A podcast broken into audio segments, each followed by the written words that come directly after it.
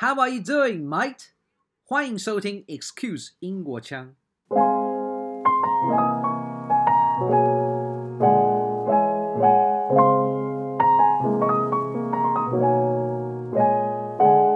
and I never got drunk since that time. This is about five years ago, and it still kind of haunts me. And but it's a it's a good to mess up sometimes because it teaches you a lesson. And the lesson it taught me is that you you have to enjoy yourself when you're DJing. Mm. it's, it's, if people see that you're enjoying yourself, they will react to you. If the DJ looks bored, the people are not going to feed off your energy. But when mm. the DJ is having fun, he'll play better or she'll play better, and the and the crowd will enjoy the night more because they'll feed off you. How can they believe in the song if you don't? DJ name Resol. Paul is a DJ and music director at Babylon Taipei, located in ATT for Fun, which is the only sky bar in Taiwan offering free entry. From London to Taipei, he's an audience reader, an English editor, and fabulously a UK garage lover. Today, Excuse Jiang is delighted to have a chin whack with him, listening to his story of reading audience on the dance floor from culture to culture. Hi, Paul. Firstly, thank you for joining us. Could you let us know how you have settled in Taiwan? Okay, so I think the year was 2007. Um, a friend of mine who went to my college in England he saw an advertisement in a newspaper for teaching English in Taiwan, and it said that they really, really needed English teachers.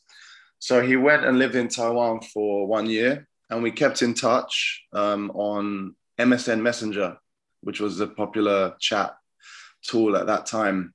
And he would always update me, oh, this place, Taiwan, is great. It's so relaxed and friendly. And he, I just felt like he really enjoyed it and I was still in my final year of college because he graduated before me. So in the end, he knew that I wanted to travel and he thought that I would enjoy teaching. So he highly recommended Taiwan. So I decided to do it. I wanted to travel and I and I wanted to see the other side of the world and I wanted to live in a culture which was very different to mine because I thought, you know, while I'm young, get get a complete perspective on life and the world and then later i can try to form you know my myself better so so i so i took his advice. He came back to england and i came to taiwan. And i i planned to stay for one year and then travel. And in that time the exchange rate was brilliant. Like uh, the british pound was very strong and the taiwanese dollar was not as strong. So my British, my money I save in England um, could go a long way here, could really support me here. Um, so anyway, I ended up saving a lot of money in uh, over two years. I stayed two years, and then I went traveling around Asia and Australia. And during that time, the Taiwanese economy was getting stronger and stronger, and the British pound not so much. And I just started to think, well, a lot of things seem to be moving to Asia. Asia seems to be coming up. Um, there seems to be a lot of optimism and hope, and uh, especially in Taiwan, in terms of development. And I know there's other things, you know, but there's a lot of positive um, changes I think have happened in Taiwan. It, it's it's it's it's a curious country which is open to new things. Yeah, and that that's good for for expats like me that come here. Um, it's quite nice to be able to introduce your culture, share the things you love and your ideas and your passions to new people who are curious about it and genuinely interested. And obviously, Tony is a very friendly, and that's just a nice connection between people to have. And I found that um, that was an attractive thing about Taiwan. The fact that it's just like this small island, but it's, you know, it's kind of a humble place, nice people, but it's really, it has a lot of potential, you know, and I wanted to be part of that potential. Mm. So I ended up just staying longer and longer, and I left a few times, and I always just ended up coming back. It's, it just had this this magnetism that kept pulling me back and this calling. I think yeah, but I, I just think I moved to Taiwan at, at the right time. In in that time, the British pound just you just needed one English pound to get seventy NT dollars. Now Wow. one English pound, one English pounds just can only get you thirty nine English uh, Taiwanese dollars, and at one point it was even like 36, 35. So it shows that the Taiwanese currency has improved a lot. I mean, it's just the economic side, but uh, it is a significant um, aspect. You know, it's in terms of um, showing you how the country is developing.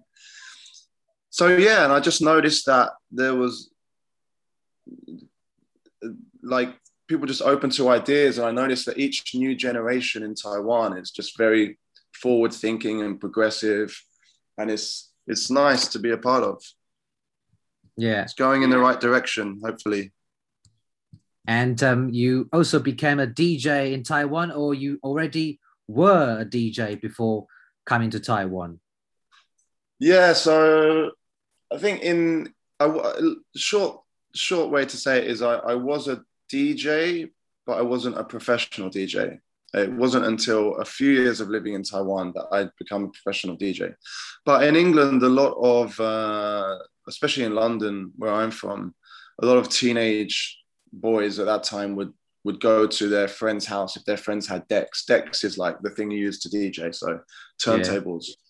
And uh, we would we would go to our friend's house and play our records. Like my parents always collected records, collected vinyl records, and I grew up with that. So I love the idea of um, sharing my vinyl with my friends and going around their house and playing them. And then I'd play in some college parties and some bar, local bars, but just for free, really, because I wasn't professional and I couldn't mix very well. I could just play songs that I liked, you know, from beginning to end. Mm. And that was good enough. It was just a passion. And then when I came to Taiwan, I started to do old funk and soul parties for other English teachers because I noticed, well, I, I didn't see anything like that um, in my close kind of network. Um, and that like old soul and what we call Motown music from like 50 years ago in America is is still really popular in Western culture. They're, just great songs. People really love them. And so I just did that. I just did a few nights like that, and people liked it. And then through those events, I learned to mix better. And then after about two years of living in Taiwan, this is around 2009, 2010, Mm. Um, near the end of my first time uh, period here, I I started to become more professional and you know play for money and do take jobs and started to branch out into different areas of DJing and learn how to mix more styles, learn how to mix hip hop. Um, originally, I just uh, mixed funk and soul, and then I mixed house, and then later learn how to mix hip hop. So Mm. and now I just I play like almost everything. Um, I, I love I love exploring um, different types of music because I love. I think every kind of genre pretty much has good music in it, and uh, I love to just explore all all genres basically. Mm. Adventurous, really. Um, from an amateur DJ in the beginning, uh, and then gradually you evolved, becoming a professional DJ in Taiwan. Interestingly, um, I've also found that you've got a DJ name for yourself uh, as Resident Soul. Um, how did you come up with this name, and what does your job look like in a week? Okay, yeah. Well, there's two questions here. One is about how I came up with the name, and the other is how do I, what's what's my kind of daily life like as a DJ. So the first question about the name. Um, originally, I wanted to be called Restless Soul. And restless means kind of like curious and kind of almost irritated by your curiosity that you keep needing to find something new or explore like you said, adventurous. And I think that word restless really, um, really kind of sums me up as a person. And soul is about like the music that I was raised on, especially my mum. She played all old school funk and soul to me as a little kid. and then also a, you can say someone is a restless soul. So soul can have another meaning like this kind of person. Yeah. you, you, have a restless spirit. You know this guy's a restless soul. He he um he's always like i don't know looking for something new to stimulate his um his mind you know cultivate his curiosity so I really like that name, but I found out it was taken.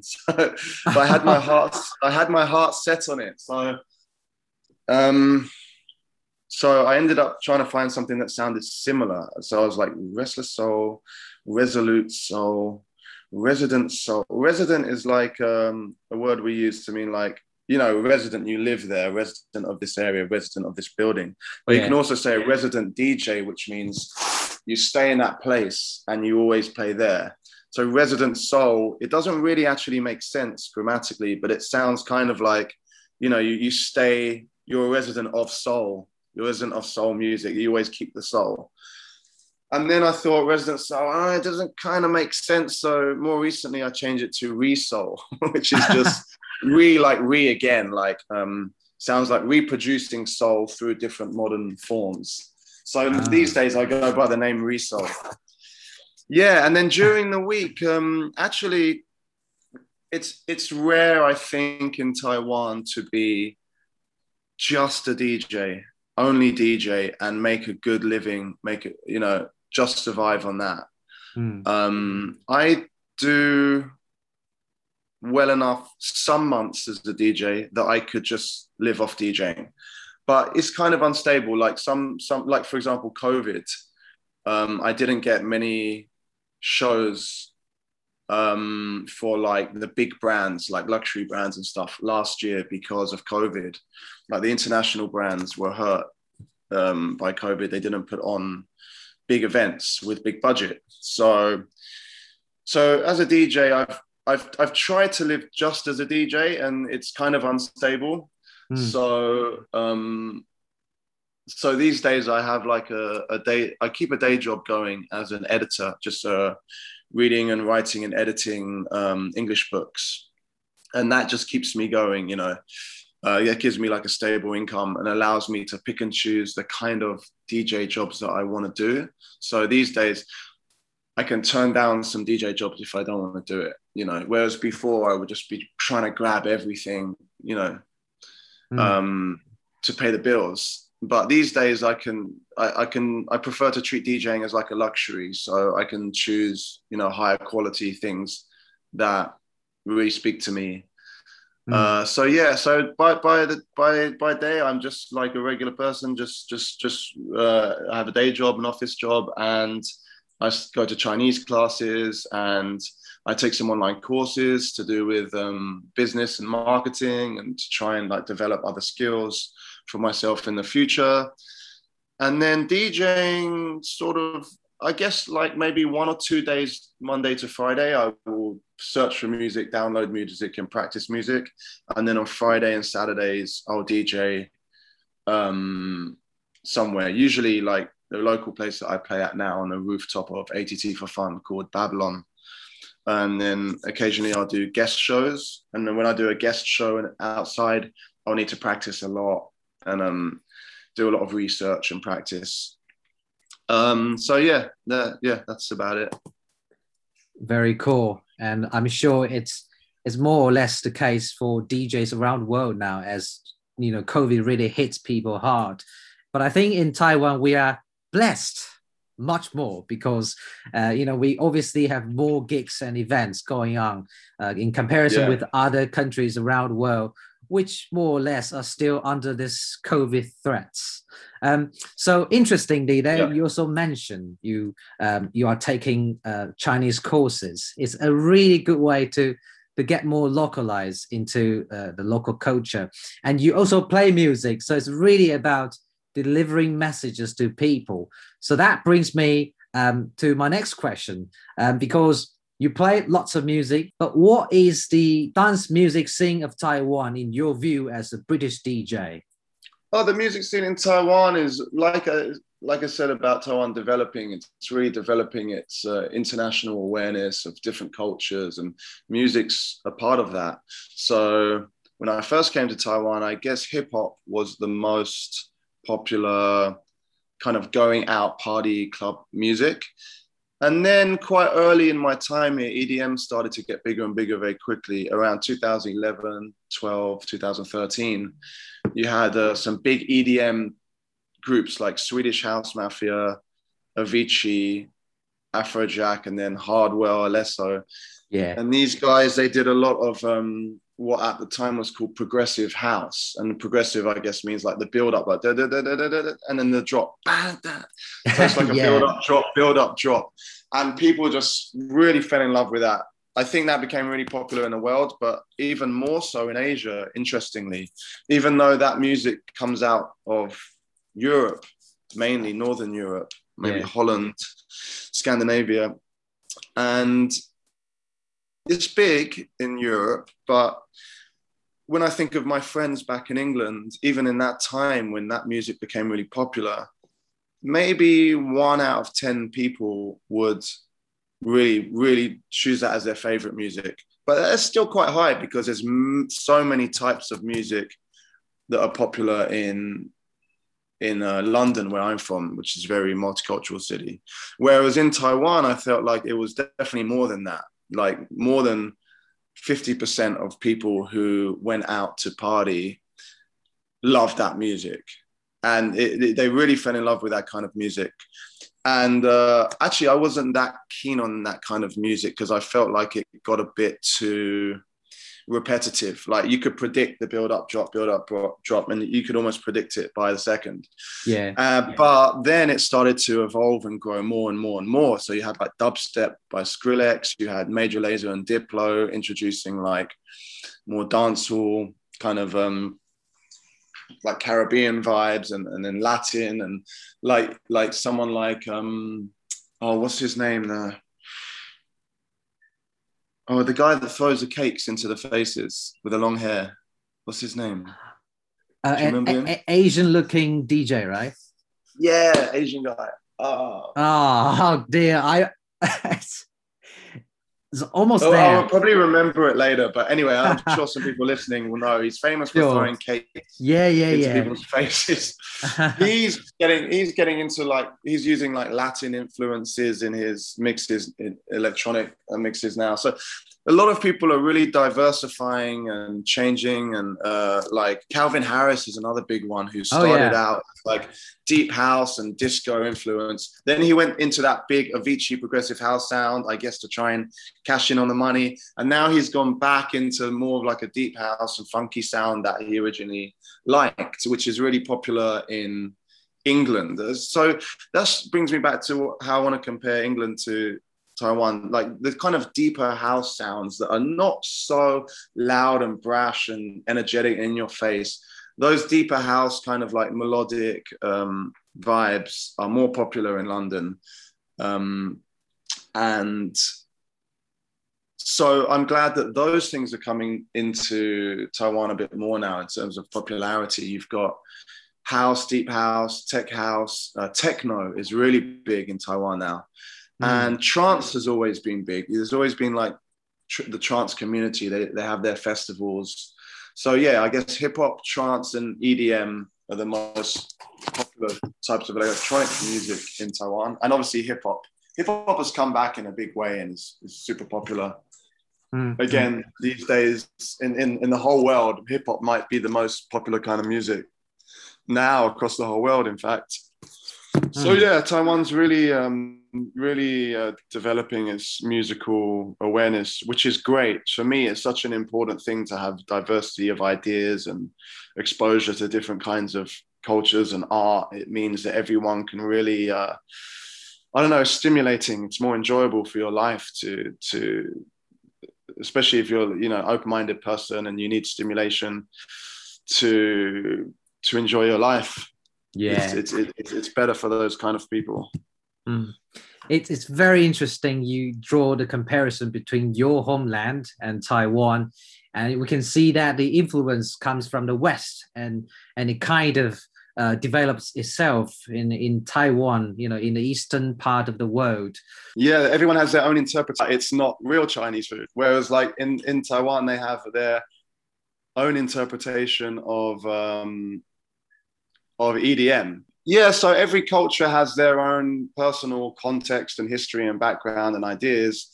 So you use that from which to view, you know, another culture that you import. So it's it's slightly changed, um, but yeah, it's it, it would be great to see. And I know there are some more Taiwanese DJs making their own music and producing, and it's great to see that and uh, hopefully there'll be more and more in the future.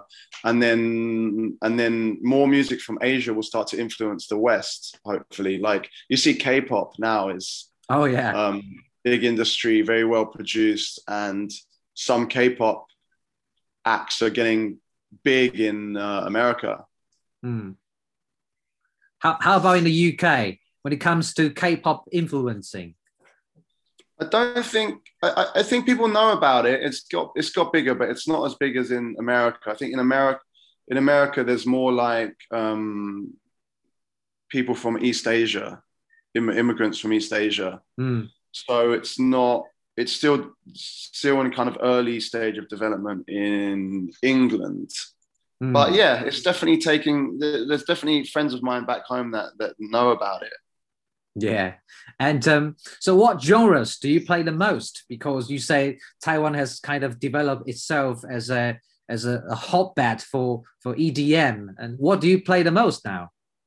When I when I play in as a resident uh, in a, in a regular place, you know, weekly, um, at ATT at Babylon, I play what is called a hip hop open format. So hip hop's kind of the base, but you can go you can go around into other areas depending on who is there on a dance floor at that time. So if there's like a certain uh, group of exchange students from uh, South America, I could go into Latin music, reggaeton, or if there were more local um, guys, maybe tables they might want to hear more like edm that they're familiar with. So mm. we can we can go everywhere open format um, because you know you're regularly in this kind of com- semi-commercial club where people want to hear songs that they're familiar with. Yeah. And um, so you have to be able to read the crowd and mix it up change it up and then when I play my own shows or other people's shows outside, I like to play house music. So if it's like a slightly older international crowd, like 30, 40 something, mm. uh, I would play more funky or disco house or tech house. And then if it's more younger people or underground audience, I might go more into tech house and techno. Um, just depends. Yeah, like different people, t- uh, different groups tend to be more on average interested in one kind of type of yes. subgenre. Yeah, different subgenres become more fashionable in certain groups at different times. So you have to be able to read that. And I also do my own events, so that that forces me to think more about this kind of stuff. Yeah, it's really about reading the audience, especially if you are a commercial uh, DJ. It's it's really about improvising and adapting to different tastes. Um, so when it comes to your own favorites, because I think as a DJ you might be interested in some of the elements and influences. And what are those uh, your favorite uh, genres and why?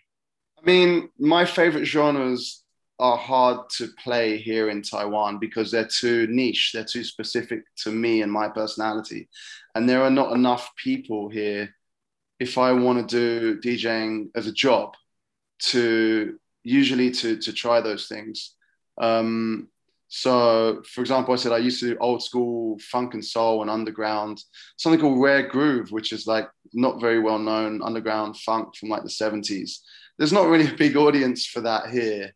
Mm. So I don't do that much anymore. But when I get the chance, it's a luxury, which I still, of, of course, enjoy doing if the right people are around. And another one is um, I love something which many people in England and London love called old school garage, garage music, which is a little bit like house, but with like an extra step to it. It's often also referred to as two step and um, it's kind of like a little bit like deep house. Um, a lot of it samples R and B, like American '90s R and B, And UK garage became popular in the sort of mid to late 90s and kind of commercially popular in the early 2000s. Um, I don't know who anyone would know. There was an R&B artist who contributed vocals to a lot of garage songs called Craig David. He became quite popular commercially, mm. and then um, and then later, about ten years later, around 2012 onwards, Disclosure, who are a really good, famous oh. uh, British DJ group, yeah, they uh, started. Uh, they were influenced by garage, so they're probably more of the one of the more well-known modern uh, uh, purveyors of UK garage. Um, but yeah, hmm. it's it's hard to kind of describe garage. I like I'd like to play some to you. Oh, if that's okay. That will be to our greatest delight. Okay, I've got I've got some some here. I'll play like ten seconds of one old school garage song from 1998, and then another one from 97 or 98. Well, we are old years. Okay, okay, I'm gonna play it.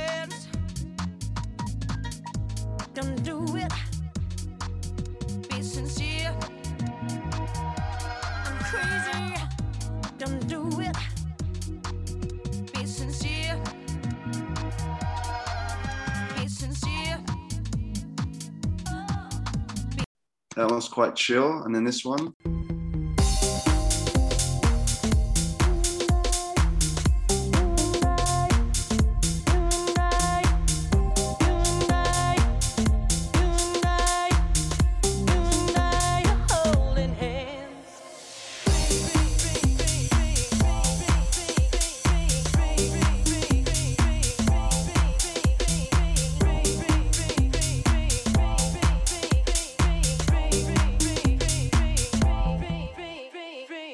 Yeah, so that's kind of like the, a bit of the old school garage sound. It's defined by kind of the beat that you can hear. It's kind of an interesting swinging beat, and it's very relaxing. Yeah, I guess it's kind of relaxing. Yeah, but at the time we didn't think of it as that relaxing. It was actually quite fast. I yeah. think it, it shows how music. Um, yeah, garage is kind of fast, but but kind of relaxing as well. So it's not like really crazy loud in your face no. um, kind of stuff which i think people in um, in london where i'm from generally prefer. And then you've got like disclosure. So i'll play like i mentioned disclosure um, yeah. use a lot of garage in there. Well when they first started i guess about 10 years eight or nine years ago was it? Disclosures? Wow they're already eight or nine years ago. But i'll play a song from them which is like a, pretty much a garage song but more modern version of garage. Uh, cannot wait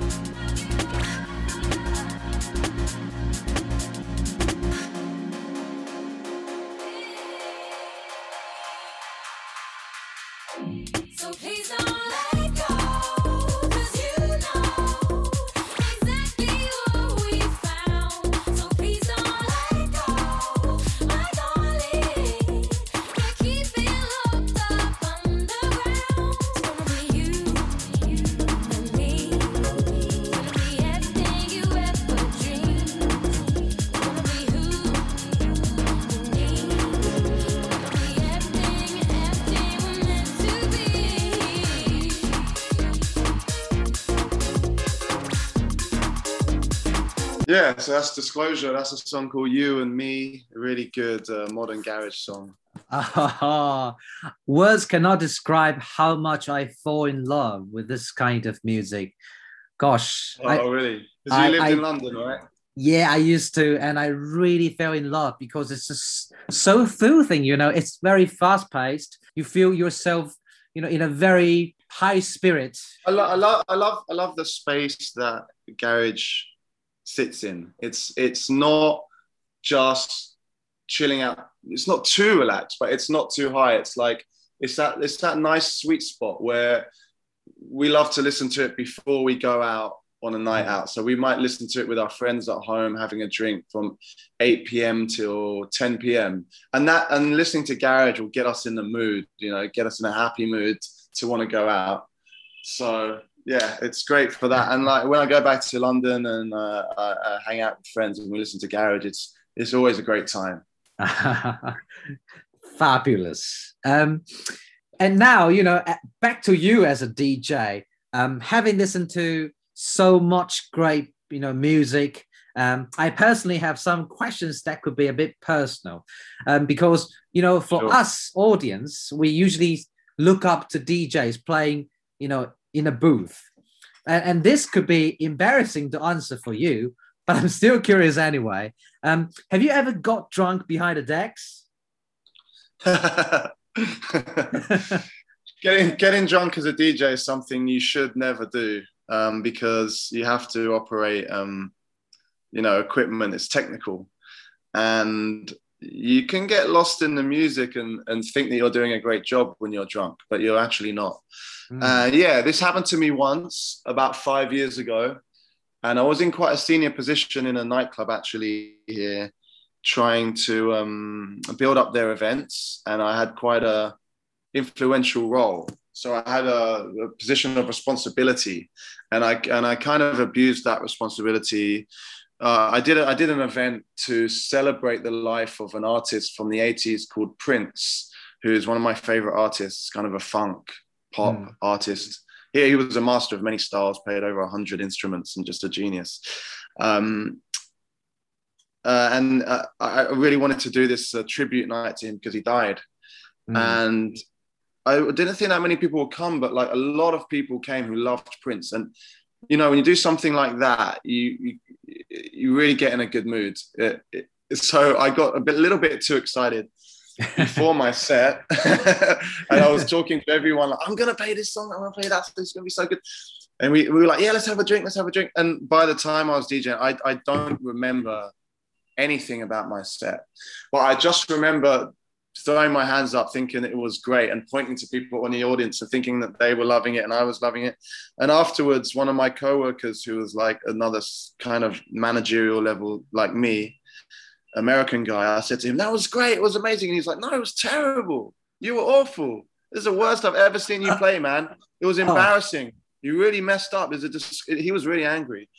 And uh, I was shocked, you know, because I was, I had been in such a good mood and we kind of had a bit of an argument about it. And then looking back, he, I realized he was right. You know, when you next day when you're sober and you know get over your headache, I was like, oh damn, you know, I really messed up there. You know, it's a shame because I, I never got drunk since that time. This is about five years ago, and it still kind of haunts me. And but it's a it's a good to mess up sometimes because it teaches you a lesson. And the lesson it taught me is that you you have to enjoy yourself when you're DJing Mm. It's, it's, if people see that you're enjoying yourself, they will react to you. If the DJ looks bored, the people are not going to feed off your energy. But when mm. the DJ is having fun, he'll play better or she'll play better, and the and the crowd will enjoy the night more because they'll feed off you. How can they believe in the song if you don't?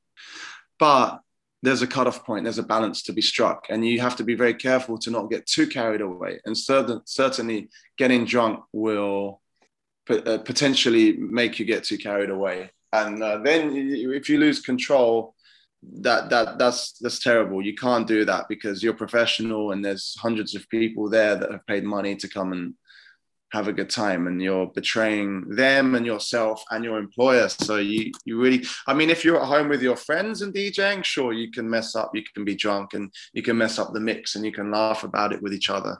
But if it's professional no you should you should never get drunk or messed up um, in any way.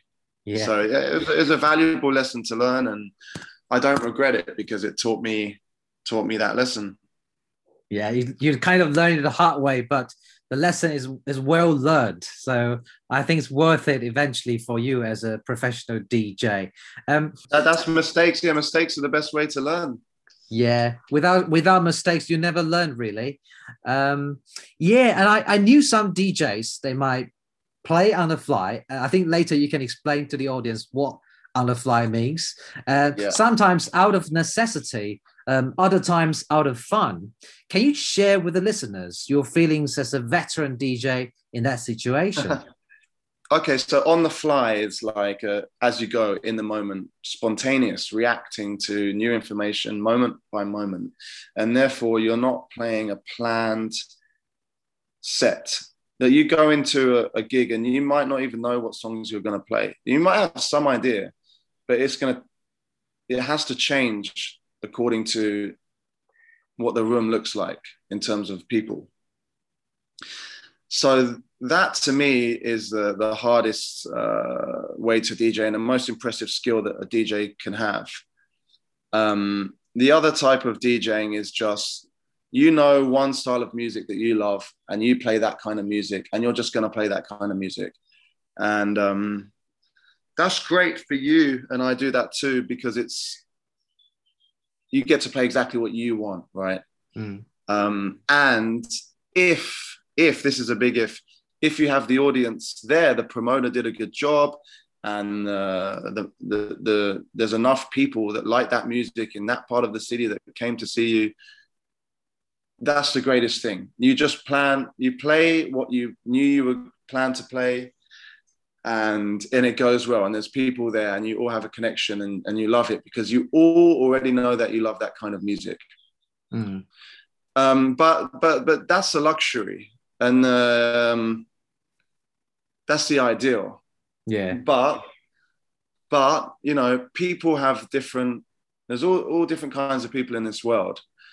And often that's not the case. So you walk into a show and that club doesn't always play exactly one kind of music that you want to play. And those people who are there on that particular night don't always listen to that kind of music and don't expect that kind of music that you prefer to play.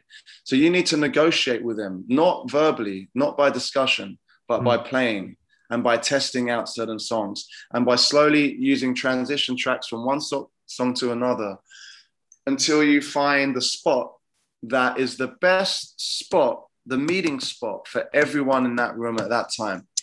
And when you find that spot, it's like an exploration. It might take you five minutes, it might take you just one or two songs, it might take you half an hour to find that spot.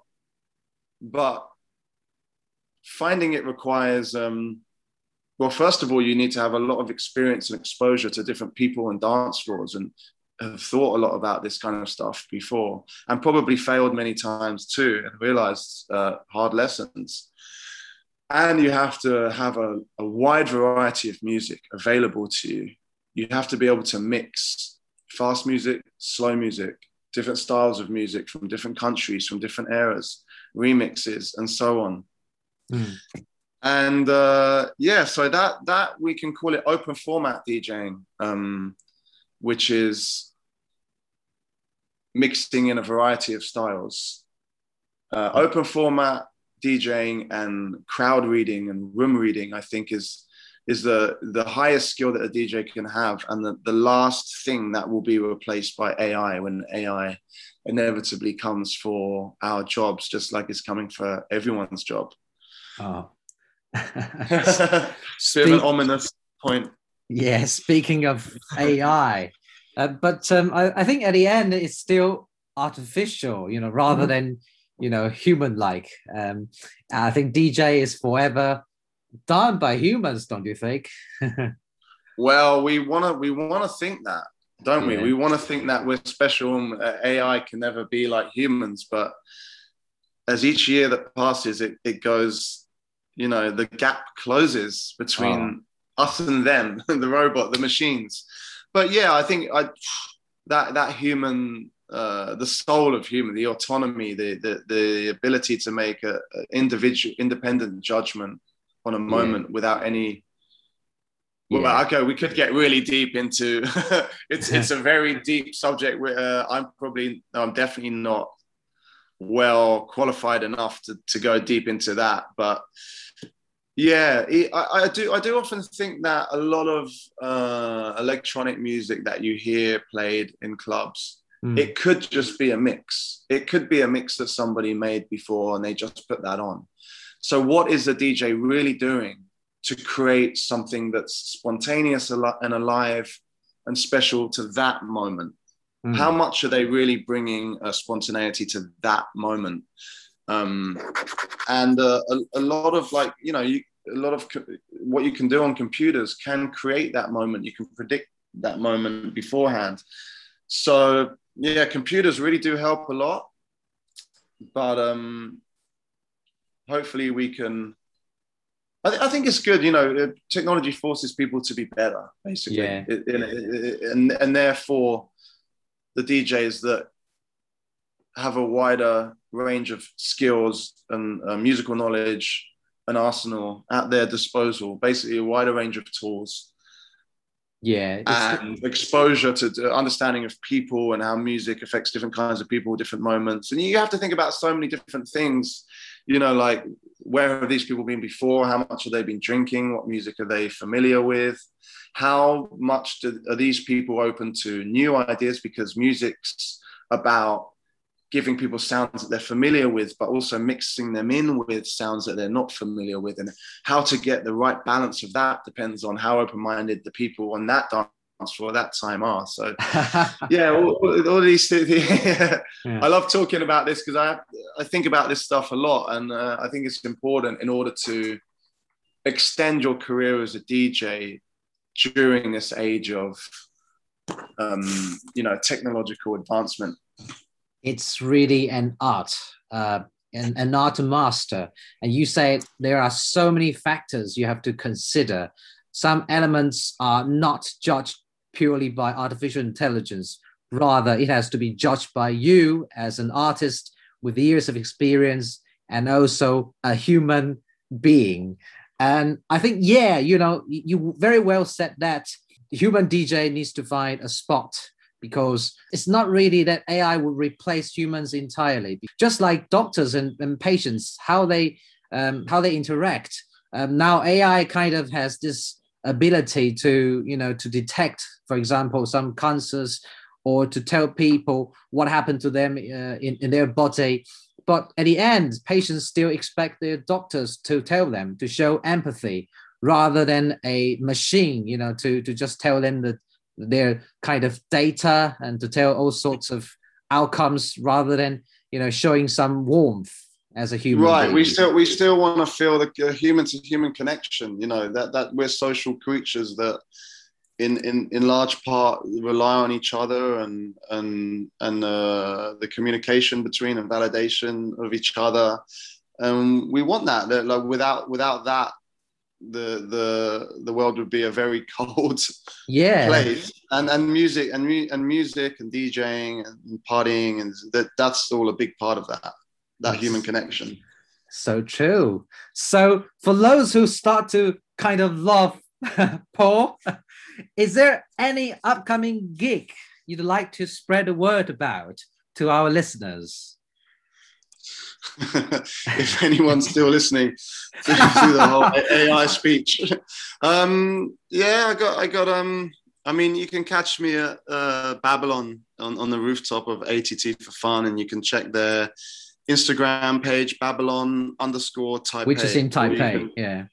Yeah, yeah, yeah. ATT for Fun building uh, right by uh, Taipei 101. And also their Facebook, Babylon.